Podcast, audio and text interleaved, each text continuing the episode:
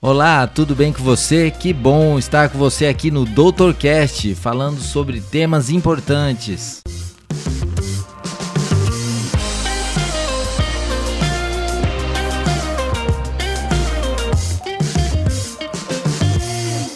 Que bom estar com você hoje. E é, aqui a gente sempre fala sobre temas principalmente na área da saúde. E quando a gente fala de saúde, não fala simplesmente de saúde física, mas também de saúde mental de, e de outras situações, inclusive sociais. Um tema muito importante que a gente abordou anteriormente foi sobre adoção. E a gente falou bastante sobre esse tema, mas não entrou exatamente no processo, como acontece o processo. E por isso eu tive que trazer de novo a Gabriela Maia da Costa Silva. Sempre é o nome comprido. Que bom estar com você aqui de novo. Ah, que prazer o meu poder estar aqui de novo. Conversa boa. Exatamente. Então vamos lá. Eu vou falar um pouco sobre o seu perfil, primeiramente, para todo mundo saber quem é você. É, e quem estiver acompanhando este, vale a pena retornar no podcast anterior com ela e ouvir um pouco sobre a abordagem da adoção. É, a gente fala sobre várias coisas, inclusive a gente comenta um pouco sobre famílias acolhedoras. Então vale a pena ouvir, é, inclusive, esse outro podcast. É, o seu perfil é formada em psicologia clínica, pós-graduada em terapia de família, pós-graduada em atendimento a vítimas de violência pela Universidade Federal de São Carlos Atuou como psicóloga por cinco anos no setor social, no serviço de acolhimento institucional Casa dos Bebês, que foi o local Isso onde mesmo. a gente se conheceu. Verdade. É, e que presta o atendimento direcionado a famílias e crianças em situação de vulnerabilidade social e crianças que foram afastadas de seu núcleo familiar por uma ordem judicial que seja, Isso. em razão de situações de violência e maus tratos e foi uma das contribuintes na criação aqui do nosso município do projeto Afeto que Transforma, que tem a ver com apadrinhamento afetivo. Isso né? mesmo. Então, muito legal estar com você e a gente continuar aquele papo daquele dia. Ah, que bom. A, é, porque, é, apesar de tudo, quando chegou no final do podcast, a gente falou, a gente não falou nada sobre todo o processo. Uhum. E as pessoas têm muitas dúvidas. Sim. Dúvidas sobre quem eu devo procurar primeiro? É, existe um local para buscar informações? Então, muito disso a gente vai estar tá aqui falando é, hoje. Uhum. E vale a pena para aqueles que lembrarem de sobre adoção, é, acabarem por compartilhar também esse podcast, que eu acredito que vai ser de grande valia. Bom, eu quero adotar. Por onde começar? eu acho que a primeira coisa, doutor, é poder pensar o porquê eu quero adotar. Né? Eu acho que essa convicção de ter ou não ter filhos, né, precisa vir antes de qualquer início jurídico. Né? Então, depois que eu tenho a convicção, eu conversei, ou até mesmo procurar um processo terapêutico, né, para que eu consiga entender os reais motivos e significados de ter um filho, seja ele biológico ou seja ele adotivo, né, é importante procurar a vara da infância e juventude, né, a, a comissão técnica aqui da vara nós estamos falando de São José dos Campos, mas em todos os municípios possuem, né? É, a vara da infância e juventude procurar o setor técnico, seja ele na, na figura do assistente social ou do psicólogo, né? Então lá é feito o cadastro para a adoção, né? Então é um cadastro que a gente faz todo o preenchimento de dados ali e, e inicia o processo para a habilitação. Então, é um processo que a gente vai conversar um pouco mais, mas tudo é feito pela Vara da Infância e Juventude. Peraí, de, é, eu sou médico, como eu falei da outra vez, não entendo nada de adoção. É, as pessoas, quais alguns motivos não muito ideais de procura por adoção? As pessoas procuram por que motivos? Por é... Às vezes procuram pelo fato de ser a última alternativa, né? Às vezes vieram de um caminhar aí de uma infertilidade, de uma tentativa, né? De intensas tentativas. Esse é o um que é a filho, maioria dos casos. Que é muito comum. Mas existem problemas que acabam passando por não adequados na busca de uma. É, por exemplo, quando um dos parceiros querem um filho e o outro não. Ah. Né? Eu acho que isso é algo delicado, por isso que eu falei sobre a convicção de ter ou não ter filhos. Né? que então, é a convicção precisa estar muito precisa claro. ser do casal, né? Precisa ser do casal ou da pessoa, né? Porque hoje em dia a gente não fala só de companheiros, né, para adoção, mas a gente fala de um indivíduo maior de 18 anos, esse é o critério, Hum. né? Um indivíduo maior de 18 anos que tem o desejo de adotar, né? Então, Um, alguém que não seja um casal, que te- more sozinho, pode, adotar? Pode, isso é um isso não é um critério que invalida, né? É muito pelo contrário, acho que vai balizar pela fundamentação dessa convicção de querer ter filho e também de reunir condições que não estou falando de condições financeiras, mas principalmente condições emocionais, Hum. É o que psicológicas, mais né? pesa. É o que mais pesa, exato. Mas Por que- isso que na vara da infância a gente faz, né, os técnicos de lá fazem uma avaliação rigorosa, por sinal, é, da, da questão psicológica mesmo. O, o fato de que a pessoa precisa passar por uma avaliação psicológica e precisa conhecer quem é a pessoa, isso é um dos motivos do porquê da demora para do início do processo até conseguir realmente, porque às vezes dá a impressão, eh, ninguém consegue eh, esconder ou mentir o tempo todo ou a Sim. vida toda. E se fosse simplesmente você chegar lá numa filha e falar, eu quero adotar, então tá bom, próximo, e já entrega a criança, existe um risco muito grande de, Aham. de devolução da criança, É. de problemas da pessoa não estar adequadamente preparada para isso, né? Exato, e eu acho que é importante até pensar que quando a gente começa num cadastro de adoção, algumas coisas vão sendo elucidadas também, né? Às vezes é, não tô tão certa disso que eu tô querendo, então é no processo também que essas convicções vão sendo fundamentadas ou não, né? Então o casal também, ou o indivíduo, tem a oportunidade de dizer sim ou não durante o processo de habilitação, né? E, e então, assim, você falou um pouco sobre critérios. É, quais são os, os critérios mínimos, talvez, é, ou alguns critérios para que alguém se coloque para disposição para adoção? Tem que ser maior de 18 anos. Esse é o critério. Esse é o critério. Então, não importa eh, se é casado, se é amaziado, se é homoafetivo, eh, não importa. Né? Se é de mais idade, é, o que importa é ser maior de 18 anos. Então, vai passar por uma avaliação. Né? Então, é, é importante até falar, doutor, você comentou sobre a questão da demora. Né?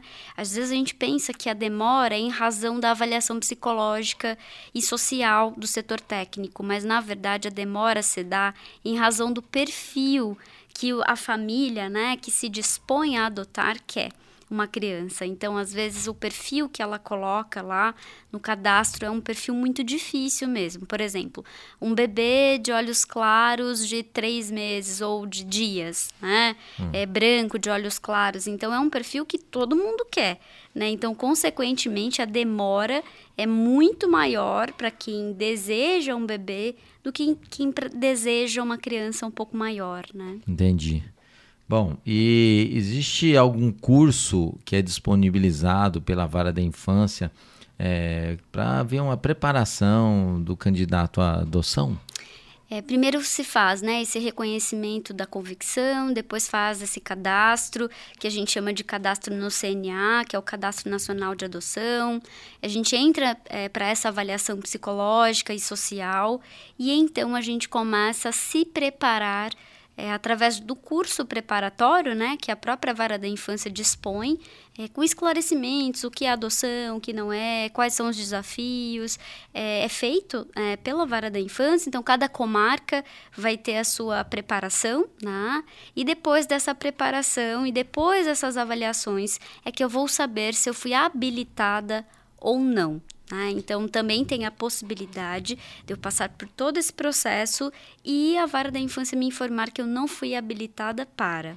Né? É, vamos lá, eu vou, vou me colocar como não sei de nada. Uhum. É comarca, mas é, as, é, eu consigo adotar somente aquela criança daquela comarca? Como é, como é que é? É só da cidade que eu consigo? É, de onde vem essa criança? É, qual é a abrangência disso? Porque é, às vezes a pessoa fala, poxa, mas eu estou esperando uma adoção e aqui em São José dos Campos é só as crianças de São José que vão ser atendidas no meu caso ou gente de ou uma outra criança de fora daqui acaba vindo para mim? É, não, na, na verdade a gente fala comarca por ser aqui, né? Mas o cadastro é feito é, num, num todo, né? Em todos os estados do Brasil. Então é um cadastro nacional. Então, todas as vezes que eu me coloco lá para adotar uma criança, me coloco à disposição para adotar e passo pela avaliação, é, eu consigo, né? A vara da infância acessa o cadastro nacional, seja do Acre, do Amazonas, né? Enfim, é, tem todo o acesso de todas as crianças que estão disponíveis dentro do perfil que eu coloquei.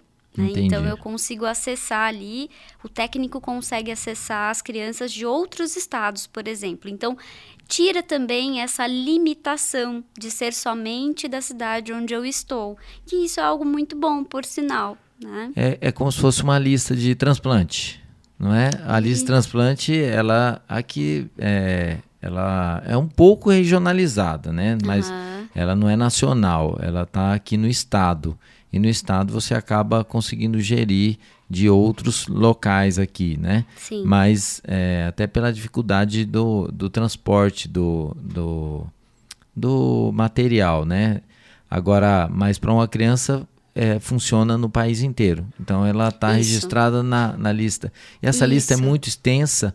Quantos por cento? Você tem ideia de quantos, aproximadamente quantos por cento desta listagem acaba conseguindo é, a adoção ou a porcentagem de, de crianças que não são adotadas apesar de estarem aguardando? Você tem uma ideia aproximada? Não faço ideia, doutor. Esse é um dado que eu desconheço, né? Eu sei que existem mais de 30 mil crianças é, que estão aí em processo, que estão dentro é, do processo para adoção, né? E 5 mil que estão disponíveis, né? No Brasil como um todo. Então, e é... se pensar, 5 mil não é muito. Não. 5 mil não é muito. Se a gente tem aproximadamente 5 mil cidades em São José eh, no país, no Brasil, daria praticamente uma criança ser adotada por cidade uhum. e daí essa lista acabaria. Exato. Então, se você parar para pensar, não é uma lista muito grande. É, mas ah, o nível de exigência né, da ah. pessoa que se dispõe a adotar é, que é causa muito o, o, o, transtorno de, da que chegada da adoção. A demora, né, que impossibilita também essa aproximação dessa criança com essa família. Então, tudo vai depender dessa idealização, né, Entendi. sobre que filho eu idealizo para mim no campo da adoção, né? Ela faz. Eu, eu fiz minha inscrição na vara da infância com a minha intenção. Para onde você é encaminhado, primeiramente? Para fazer o curso? Eu sou encaminhado para fazer um curso e daí dali eu vou fazer reuniões. Como é que é isso? É tudo feito na vara da infância e juventude, né? Então, esse processo é tudo feito pela comarca é, da sua cidade. Então, os técnicos é que se responsabilizam né, por isso.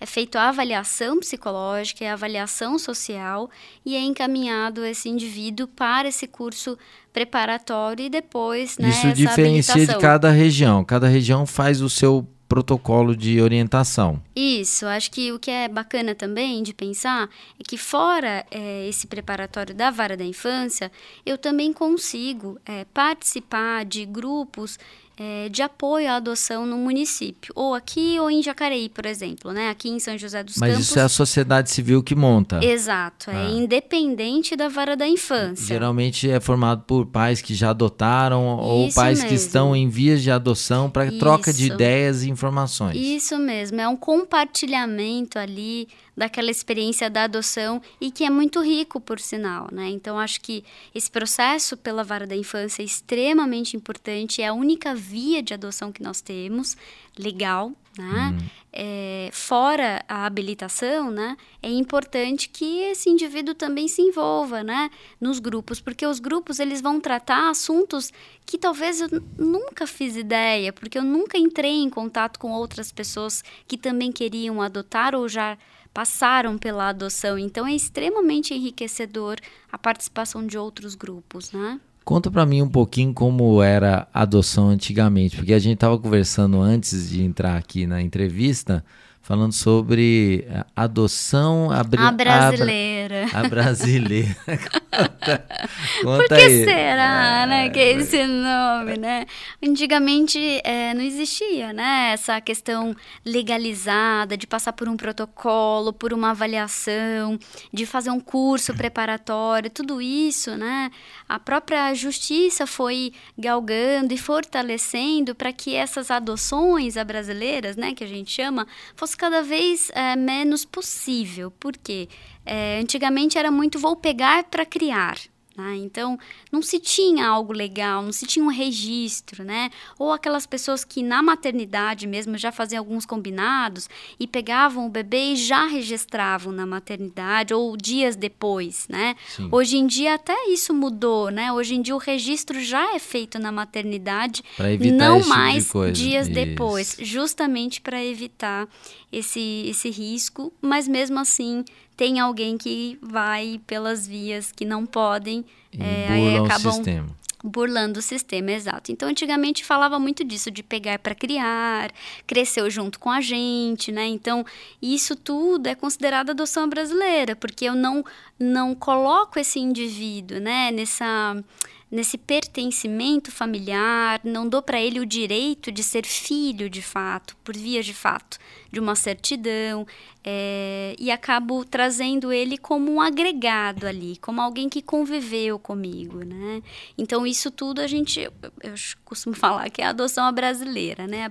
Um jeito abrasileirado de ter uma criança que não é o correto, não é o ideal, porque eu acredito que toda criança é, o próprio ECA traz isso, se eu não me engano, no artigo 19, que toda criança tem o direito né, de ser tratada de fato com dignidade, com respeito em sua história. E é a história dela. Né? É, então... É, isso é tão importante que atualmente existem grupos é, é, instituídos no país na tentativa de que a criança tenha o seu registro com o nome do pai e da mãe.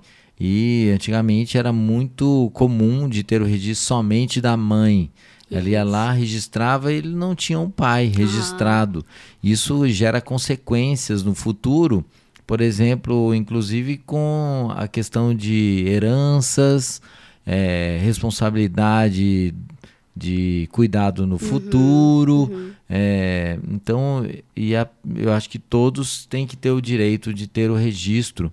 E mesmo não tendo o vínculo mais, mas ele precisa ter o registro, o nome do pai Isso. e da mãe, porque é um direito Isso. como cidadão. É, um di direito dessa dignidade, né? Eu sei que aqui no município, o doutor Fausto, que você conhece, Isso, né? É exatamente ele, ele tem um trabalho muito bonito, né? Dentro desse projeto, se eu não me engano, é Pai Legal né, que ele faz, esse reconhecimento de paternidade, isso é extremamente importante. Isso é um resgate da própria dignidade, né? E, e isso é algo doutor Elton, que é muito importante da gente falar, né? Porque uma criança que passa por esse viés abrasileirado, ela não tem acesso muitas vezes à história dela, uma história que contaram para ela e não necessariamente a história dela, né? Então, é muito envolto de mentiras, de enganações, né? Então, essa criança às vezes cresce sem saber que de fato é adotiva, né?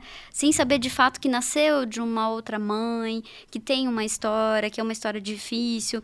Então acabou sendo ocultada dela esse pedaço da história dela, né? Por isso que é tão importante a gente falar sobre o processo de adoção e do quanto a vara da infância e juventude tem toda uma estrutura para de fato acolher quem deseja adotar e também tem esse acompanhamento com as crianças, né? Dentro dos abrigos.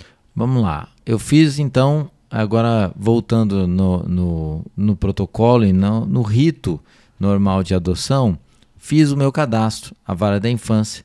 Eu fiz, fui avaliado psicologicamente, socialmente e é, fiz o curso. Fiz o curso e daí em que momento eu sou aceito como um possível é, uma possível família a receber uma criança por meio da adoção. É, eles informam isso? Uhum, informam via, às vezes ligam. É, os técnicos têm esse compromisso, né, de ligar para esse pretendente à adoção, convidá-lo para ir à vara da infância e trazer essa notícia a ele, né, se ele foi habilitado ou não. Até... E é explicado, né, o motivo pelo qual ele foi habilitado e não foi habilitado. Então, uma comunicação bem direta e bem transparente, bem franca, bem franca mesmo. Eu conheço os técnicos da VAR, são assim excelentes em tudo que fazem, e isso é algo que é admirável mesmo. Eles têm esse contato bem direto e bem transparente com esses pretendentes à adoção, né? Quando acontece de não serem habilitados, né, o casal pretendente ou indivíduo pretendente, é, eles fazem o encaminhamento, seja para um processo psicoterapêutico, seja para algum outro atendimento, então não é abandonado, né? Então é feito esse encaminhamento de fato. Até né? esse momento não tem contato com nenhuma das crianças. Não, e nem pode, por sinal, né? Até para não gerar uma expectativa, uma esperança, né? Então, é, tudo vai depender também do perfil, porque às vezes, quando o indivíduo chega no serviço de acolhimento, nem todas as crianças estão disponíveis para adoção. Né? Então, às vezes, talvez, se ele tivesse a oportunidade de ir no serviço de acolhimento, ele ia se interessar por uma criança que nem estivesse disponível. Então, a justiça tem esse cuidado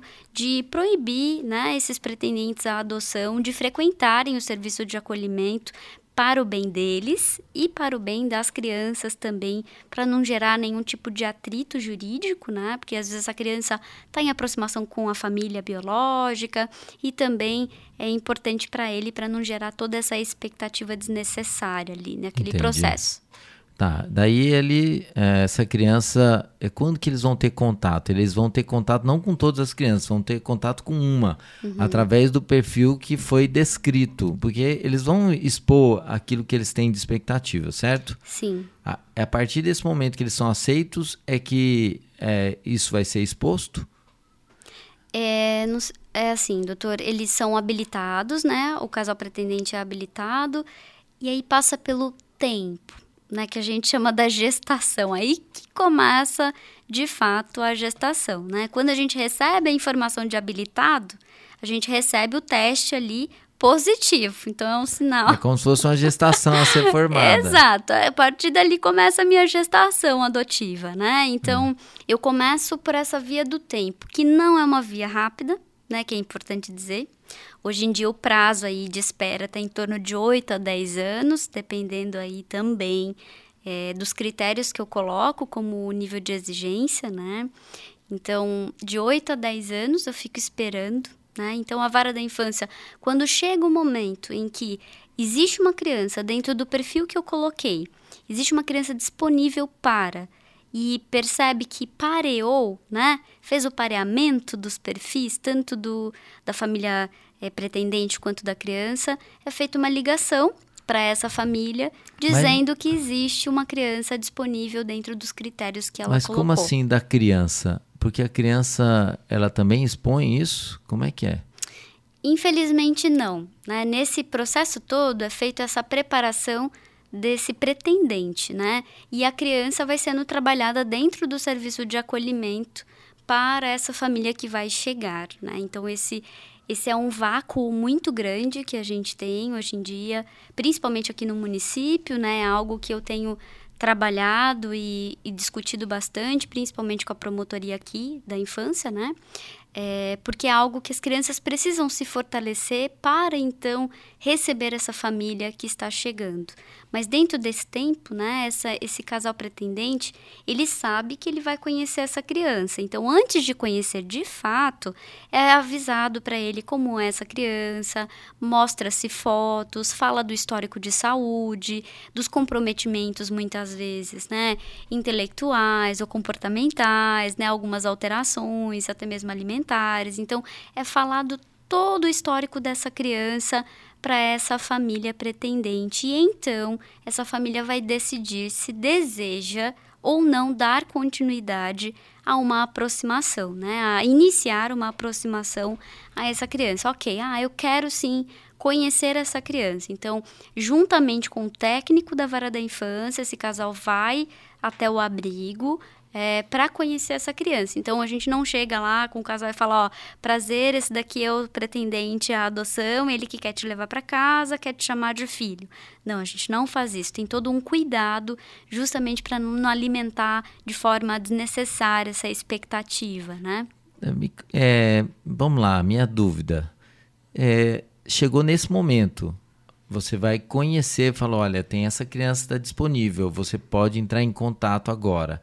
A gente vai fazer uma visita. Entre esse momento e o momento firmado da adoção, ou seja, de que vai levar para casa, quanto tempo costuma demorar? Isso é algo muito incerto, porque a lei prevê que é o estágio de convivência, né? O estágio de convivência começa durante o processo de adoção, ali dessa aproximação inicial, e depois da efetivação é, dessa guarda provisória, início dessa adoção. Então, a gente chama né, de, de tempo aí de estágio de convivência. Então, ele vai até o serviço de acolhimento para fazer esse primeiro contato, depois que ele decidir, né? Então, ele vai lá na vara da infância e ele assina um termo de que ele quer iniciar uma aproximação, né? É muito incerto, porque tem casos e casos. Não dá para falar para você que são 30 dias, são 40 dias, porque cada criança vai manifestar também mas eu queria ter ideia se é 30, 40 dias, um ano ou cinco anos. Não, não, nem pode, né? É, o estágio de convivência é previsto de 90 dias, mas incluindo esse, esse, essa aproximação inicial e depois desse acompanhamento com o setor técnico da vara da infância depois que a criança foi embora para casa.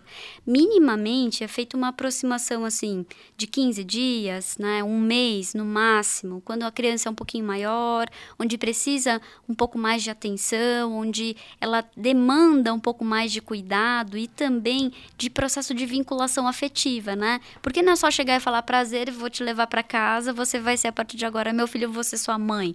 Não, precisa todo de, um, de uma, uma aproximação para que essa construção da afetividade aconteça. Então, o estágio de convivência ele aparece como um teste de afetividade, né? Que é uma oportunidade ali daquela família também se aproximar dessa criança, conhecer ela e a criança também conhecer essa família que deseja vir para adoção, porque pode acontecer, doutor Elton, dessa criança não aceitar né, esse, essa família que chega, principalmente as crianças maiores, né? Então, é, esse estágio de convivência serve para isso, para acontecer esse pareamento aí.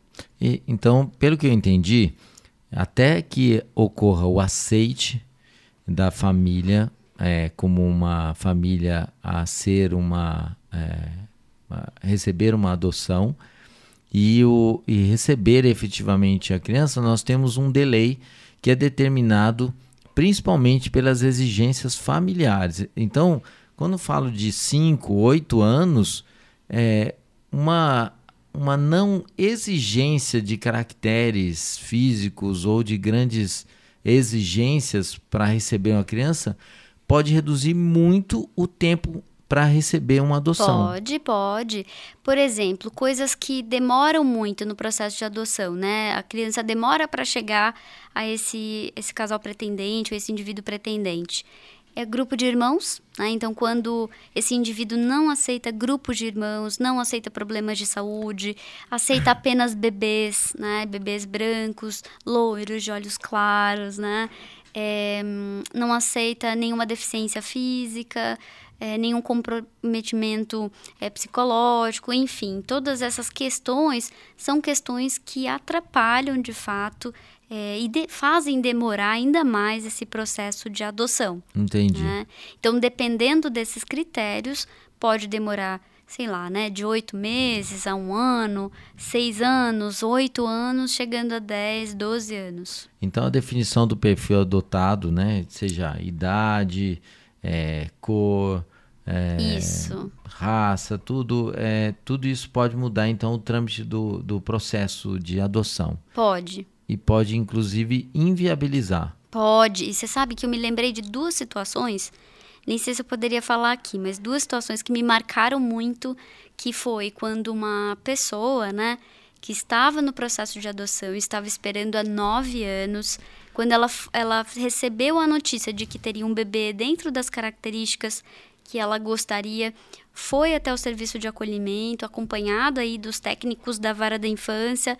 Chegando lá, ela pegou o bebê no colo, a gente fez toda a aproximação do bebê, falando para o bebê que alguém ia vir conversar com ele e tal, não sei o que, aquela aproximação que a gente geralmente faz de informação, né, para aquela criança, seja ela bebê ou criança maior. Essa, essa pessoa pegou esse bebê no colo, ficou olhando detalhadamente, olhou os cantinhos da unha, e falou: Olha, eu preciso de um tempo para pensar. E foi embora. E foi até a vara da infância no dia seguinte. Falou: Olha, eu não dou conta de adotar esse bebê, porque esse bebê, no, pertinho ali da unha, eu percebi que ele está ficando com a pele um pouquinho mais escura e não é isso que eu gostaria de receber. Né? Então, essa foi uma situação chocante que eu acompanhei né? Que nós fizemos toda ali a aproximação daquele bebê, aquela preparação, é, e quando chegou e demorou tantos anos, em razão, né, de uma de uma característica que para essa é, para essa pessoa, né, era determinante ser tô, muito claro, tô né? passado né? aqui, tô passado. É, exato, isso foi chocante para a gente também, né? Então é, e aí ela teve que voltar para a fila, ficar não sei quantos anos lá para receber o bebê que ela colocou lá dentro daqueles critérios que eram necessários. Agora, teve outro também exemplo que esse me marcou, que eu me emociono todas as vezes que eu falo, que é de, uma, de um casal que decidiu adotar, é, foi até o serviço de acolhimento e conversando com eles na porta, né, ali, chamamos ele pra, eles para entrar, entraram na nossa sala, a gente explicou como era o perfil dessa criança, viram várias fotos e nós contamos sobre é, a possibilidade de um comprometimento intelectual. Não era certo, mas era perceptível que aquela criança tinha um atraso no desenvolvimento, que é muito comum, né? Crianças que ficam muito tempo em serviço de acolhimento desenvolverem esse atraso é, não só intelectual, mas também no sentido global, né, do desenvolvimento. E aí eu percebi que aquele casal ficou se olhando, se olhando, e falou: Gabi, a gente pode tomar um cafezinho ali na esquina? Eu falei: pode, deve. Se vocês não estiverem bem para voltarem hoje, voltem outro dia, procurem o técnico da vara da infância para conversar. Eles foram, ficaram em média duas horas tomando um café e pediram para voltar. E quando voltaram, eles já estavam emocionados. E aí eles falaram assim para a gente, né? Para mim para uma outra técnica que estava lá. Olha, eu decidi que eu vou ficar com essa criança sem ao menos ter visto ela presencialmente. Porque eu entendi que quando a gente é, entra num processo de gestação, eu não escolho a cor que o meu bebê vai nascer, eu não escolho o problema de saúde que ele vai ter. Então, para mim, esse processo de adoção representa essa gestação onde eu não preciso escolher o que é que eu vou receber. Se é a minha vez, então é essa vez que eu vou receber da forma como tem que ser. E a gente ficou super emocionado, né? Porque ele tinha um prognóstico de um atraso global do desenvolvimento e no decorrer do tempo, né, é, a gente soube de que na verdade era só uma hipótese, isso não se efetivou. então acho tão bonito né, essa história de pensar né, que também tem esse outro lado, da gente saber o que é que a gente dá conta também dentro de um processo de adoção, né? Sim. O que é que dá conta de, de receber, né? É, é, eu fiquei um pouco. É, fiquei até emocionado de ver que são duas histórias totalmente diferentes. Né? Opostas, né? exato. E talvez de uma família que. Uma família, talvez com algumas exigências não muito felizes. Uhum. E uma outra com o total reconhecimento de que ela estava ali para receber quem viesse. Exato. E daí uma que tem a ver com amor e não, ela não está ali comprando um produto. Uhum, a criança uhum. não é um produto Exato. a ser comprado numa prateleira. Exato. Ele na verdade, ele vai ter problemas, assim uhum. como eu tenho problemas com os meus filhos. Tem hora que eu pego eles lá e falo: "Gente do céu, vocês fazem as mesmas coisas que eu. e é, eu falo, meu Deus do céu, como é que eles fazem? Deixa essa bagunça aqui igual a mim. Uhum. Mas é, às vezes fico bravo com meus filhos e, indiferentemente dos problemas que eles têm, das dificuldades que têm, eu os amo. Uhum. Né? E, eu, e isso tem tudo a ver com, com a adoção também, e deve ser entendido. É. Eu acho que todo treinamento, inclusive, passa por esse tipo passa, de informação. Passa, passa sim.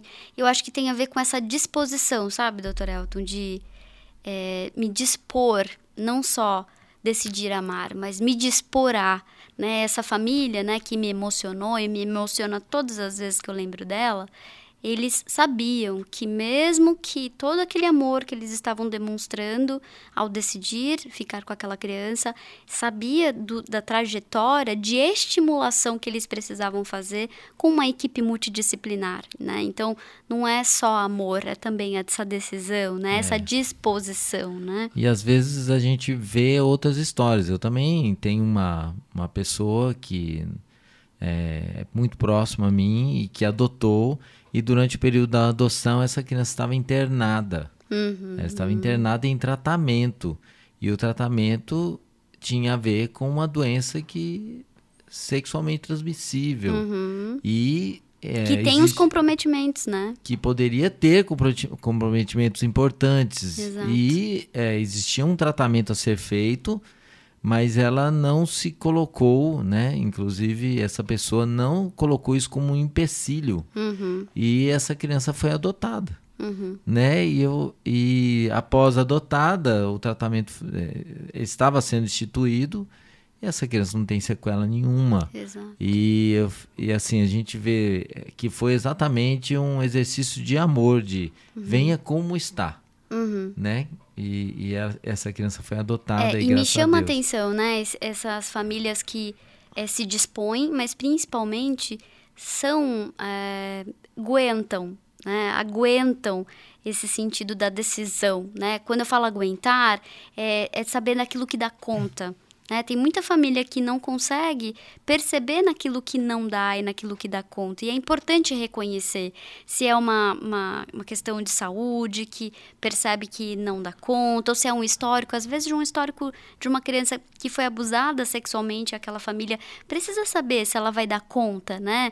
De ouvir, de tratar. lidar, de tratar, né? Então, é importante que essa família saiba aquilo que está disposto também a aguentar e lidar antes antes de qualquer outra antes da decisão de fato de adoção. Por isso que eu falei sobre esse processo de entender, né? O porquê tanto quer adotar e reconhecer em si quais são as próprias características que dão conta, outras que não dão.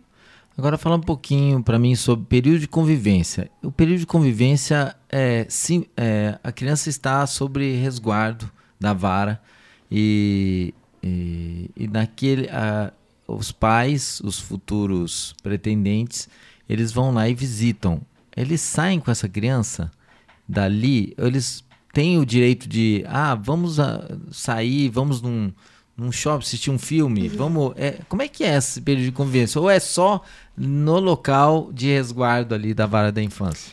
É, isso é algo muito certo, incerto, né? Porque a lei não traz, assim, detalhes, né? De como minuciosos de como deve ser. O que ela fala é sobre o estágio de convivência. Então, isso vai depender muito dos acordos implícitos né? do, do próprio juiz da, da, de direito da vara da infância e juventude e do serviço técnico também dos abrigos, né, dos serviços de acolhimento. Então, esse acordo é importante de acontecer, porque esse estágio de convivência, né, vamos supor que a família é liberada para conhecer essa criança e iniciar o processo de aproximação. Os técnicos do serviço de acolhimento, eles conhecem essa criança. Né? Conhece o que come, como dorme, como é com uma, um desconhecido. Então, são eles que vão dizer é, como é que esse casal pode se aproximar, como é que esse indivíduo pode se aproximar, né? Se é por intermédio de visitas semanais, se é, é, é visitas é, diárias, que isso é muito importante. O serviço né, de acolhimento entende dessa importância, então solicita que essas visitas sejam feitas todos os dias para que essa criança vá cada vez mais gerando familiaridade, construindo um vínculo, e então solicita-se né, para o juiz uma autorização para que essa criança saia com esse casal. Mas tudo isso, doutor Elton, é feito assim em acordos, né, é, junto com o juiz da vara da infância, né? Então, junto com o setor técnico também, a gente vai discutindo ali qual é a melhor alternativa para essa criança, se ela está cada vez mais familiarizada, cada vez mais vinculada, para de fato chegar o momento de solicitar né, a audiência para que essa entrega seja feita. Então, às vezes a gente pensa assim, ah, mas nossa, isso demora muito. Não demora. Isso é rápido, porque imagina uma família visitando todos os dias, então acompanha é, a dar banho, acompanha para dar comida para essa criança, às vezes leva na escola, vai se aproximando aos poucos. A criança também vai gostando dessa aproximação. A criança também vai se abrindo, né, para conhecer um pouco mais esse pretendente. E então, né, quando a gente solicita essa aproximação, às vezes numa praça, às vezes num, num cinema, sempre a gente pede um lugares abertos, né, para que essa criança vá não se sentindo intimidada também, porque é primeiro contato, né, são os primeiros contatos dela com essa família e aos poucos vai acontecendo até chegar ao fato da entrega, né? É, e, e assim. Mas não é algo fechado, cada criança vai mostrar também a sua necessidade. Existe um certo receio do próprio juiz da vara da infância de quando é o momento de eu liberar ou soltar, porque a responsabilidade do juiz é muito é, grande. É muito. Isso, isso pesa às vezes na demora para a liberação do, da criança, você acha? Porque é uma responsabilidade. É. Ele tem a tutela, provavelmente, com ele, de é. que. E se eu liberar e acontecer algo com essa criança? É. Eu serei corresponsável? Como é que é isso? É, o juiz de direito tem uma função muito importante mesmo, mas ele confia muito na equipe técnica que está abaixo dele, né? Tanto do setor né, da vara da infância quanto do serviço de acolhimento. Isso eu posso falar com propriedade. Então, ele confia muito que essas avaliações que foram feitas e o estágio de convivência, ele é suficiente ali para de fato dar esse respaldo e essa segurança de entregar aquela criança àquela família, né? Entendi. Então a gente não chega é, na audiência de entrega, não chega para efetivar uma adoção, é dada a guarda provisória. Né, que é o prazo aí de 180 dias, dependendo da ação jurídica então, que aquela criança está vivendo. E ela vai e fica 180 dias. Isso como guarda provisória, né? Então, por exemplo, a criança que vai para adoção, né, que entra no cadastro de adoção, ela já está sob suspensão é, do poder familiar, entrando com ação de destituição do, do poder familiar. Então, ela na destituição, ela é completamente livre para ser adotada. Né? Então, na destituição, é, a família biológica já foi ouvida ou não, não foi encontrada, né? para de fato efetivar a liberação dessa criança para a questão da adoção. Então, a guarda provisória é, o doutor Fausto poderia falar com mais detalhes para vocês, né? Mas a guarda provisória vem justamente para que esse estágio de convivência aconteça. Então, o estágio de convivência é menor do que a guarda provisória e para que esse trâmite legal, judicial dessa criança seja também é, solucionado. Né? Então, essa criança vai para essa família, passa pelo estágio de convivência com a guarda provisória, e guarda provisória dá todo o direito para essa família, seja de inserir no plano de saúde, seja é, solicitar, por exemplo, é, licença maternidade, né? viagens é, para fora, né? dentro do Brasil. E para fora, essa guarda contempla, porque ele é o guardião legal daquela criança, né? Mas a adoção vem com a mudança do registro, que é a inserção da certidão né, de nascimento, às vezes com um novo nome e com um novo sobrenome daquela criança, né? Então a adoção ela é efetivada de fato com, a, com essa criação dessa nova certidão. Então deixa eu entender, depois que essa criança está ali na guarda provisória, ela saiu, né, passou pelo estágio de convivência, fez audiência de entrega, é feito é, essa guarda provisória, essa família dias. de 180 dias, podendo ser prorrogada por quanto for necessário. Existem situações onde a criança é devolvida, o que é muito triste às vezes? Infelizmente tem. E ainda é um direito dos, dos adotantes, é, se houver algum problema se às vezes por problema pessoal mesmo deles, se tiver algum problema, alguém ficou doente, por exemplo, pode acontecer de que, olha, eu estou com uma doença grave e eu provavelmente não conseguirei tocar a vida é, com essa criança. E daí pode acontecer também. E daí durante esse período essa criança pode, ela acaba sendo retornando para a vara da infância. Dentro da guarda provisória, você fala? Sim. Sim. A adoção a gente fala que é irrevogável. Né? Então, então, mas a adoção acontece depois do registro. Depois do registro, exato. Agora, dentro da guarda provisória, pode acontecer incompatibilidade é, de afetividade, né? Então, às vezes essa criança não se adaptou nessa família, não, não se sentiu parte, ou ou está muito ligado ainda à sua família de origem, né? Então não conseguiu passar por esse processo de luto e de abertura para essa nova família pode acontecer, como pode acontecer desse casal é, decidir em voltar atrás dessa guarda é, em vias de adoção. Então, na guarda provisória, ele já é filho. Né? Então, ele não passa a ser filho é, na adoção. Só, ah. Ele já é filho na guarda provisória. Ele só não tem a certidão, né? Com a efetivação do nome, mas juridicamente já é filho. Ah, né? Então, é claro que existem situações, né? muito específicas que eu nem vou saber te falar os motivos pelos quais, né, os casais ou os, os de fato guardiões, né, provisórios ali daquela criança optam por entregar, né? Mas é importante ter essa clareza. Quando eu quando eu chego na guarda provisória, ele já é meu filho. Então, se acontecer uma doença, eu vou procurar um familiar que possa me auxiliar dentro desse processo, porque eu Entendi. já tenho um filho. Né? Eu acho que essa, essa consciência é esse é importante. esse, esse entendimento, entendimento, ele já é passado, inclusive, é, durante a preparação. É. é entendo. E, bom, é, a gente já está com 46 minutos falando sobre o tema. Mas a gente Você vê como tem muita coisa? Tem, mas a gente conseguiu meio que é, fazer todo o caminho. Então vamos, é, vamos terminar resumindo ou fazendo todo o caminho, né? O Quais são os passos, então? É, desde o começo de, de, você expor que quer adotar uma criança. É, tenho a até... convicção, né? Eu tenho a convicção de que eu quero ter um filho, seja ele por via biológica ou, filia, ou filiação adotiva, né?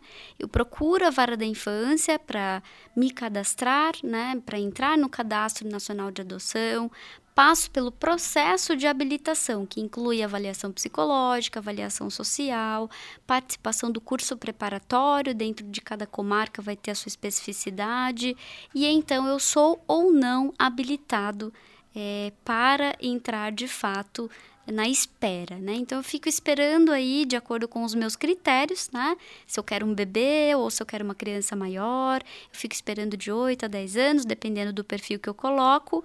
É a vara da infância me comunica qual é também é, qual é o, a classificação que eu estou, porque isso é importante de falar, acho que a gente não comentou. Se eu tiver alguma dúvida no processo de espera, eu posso ligar lá e falar com o técnico que me acompanhou e poder perguntar: olha, quantos faltam para chegar a minha vez? Falta muito? Olha, eu pensei, eu repensei, eu fiz isso, eu fiz aquilo. Então, é importante esse contato também, né? Então, eu passo por esse tempo de espera a vara da infância encontrou uma criança dentro do perfil que eu coloquei lá no cadastro, ela vai me ligar, vai me convidar para ir presencialmente à vara, vai me explicar sobre as demandas e o perfil dessa criança, e eu vou falar se eu quero dar continuidade ou não, porque pode ser que a partir daquilo que for me contado, eu decida que eu não quero dar continuidade com aquela criança, mas quero permanecer no cadastro de adoção. Ah, decidi ficar. Então é agendado uma visita no serviço de acolhimento para conversar com os técnicos e fazer o primeiro contato com essa criança. Agora não mais como uma pretendente só, mas uma aproximação, né? Então, naquele momento eu vou, naquele contato, eu vou entender se é isso que eu quero ou não.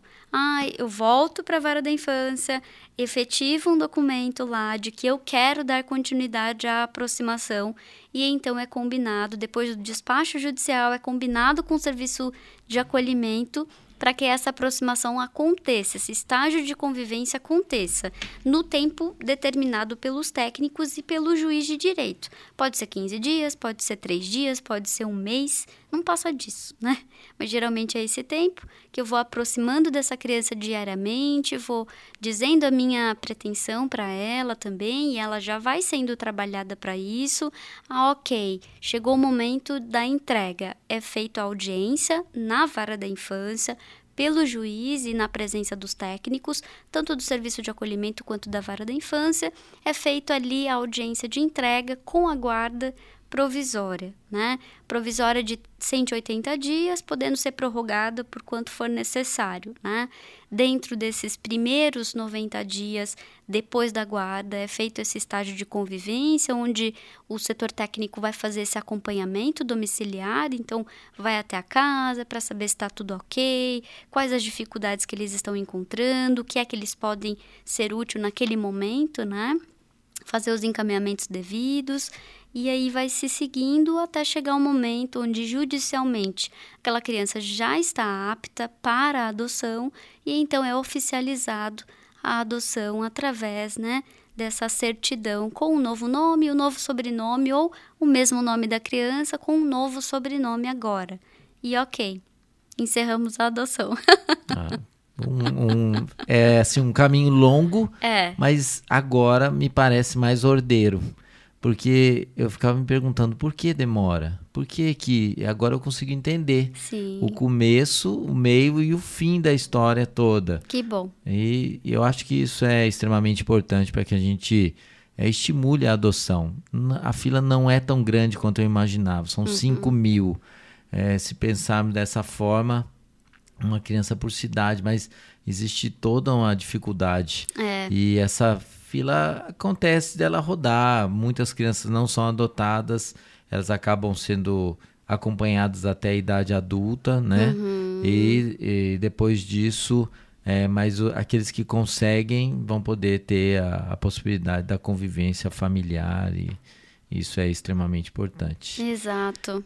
Bom, vou encerrar por aqui porque senão uhum. é muito tempo para a gente manter aqui o podcast, mas nós, durante 50 minutos, a gente falou sobre toda a tramitação da, da adoção. E num podcast anterior, juntamente com ela, é, a gente esteve falando sobre algumas coisas mais da área de psicologia, da, do convívio social em relação à adoção. E seria importante você no meu podcast procurar se você tem interesse em saber um pouco mais uhum. sobre adoção. Sim. Logo mais também a gente vai ter um curso aqui na cidade sobre adoção, trazendo esse tipo de informação a toda a população. Legal. Queria agradecer sua presença. Obrigada, doutora. É sempre um prazer estar aqui. Eu gosto muito né, desse tema e principalmente de uma frase de um biólogo maturana que fala que amar é dar espaço para o outro existir adoção para mim é isso, né? É poder dar espaço para que o outro exista exatamente com a história que ele traz, com as dores, os traumas, os problemas, mas principalmente que eu dê espaço para que ele exista na minha vida, né? Legal. Então é isso. Muito, Muito obrigada pela oportunidade. Que esse podcast chegue a muitas pessoas. Legal. Muito obrigado por você estar aqui comigo no Doutorcast, falando sobre um tema extremamente oportuno, né, para muitas pessoas que querem ou pensam na adoção. Muito obrigado e até mais.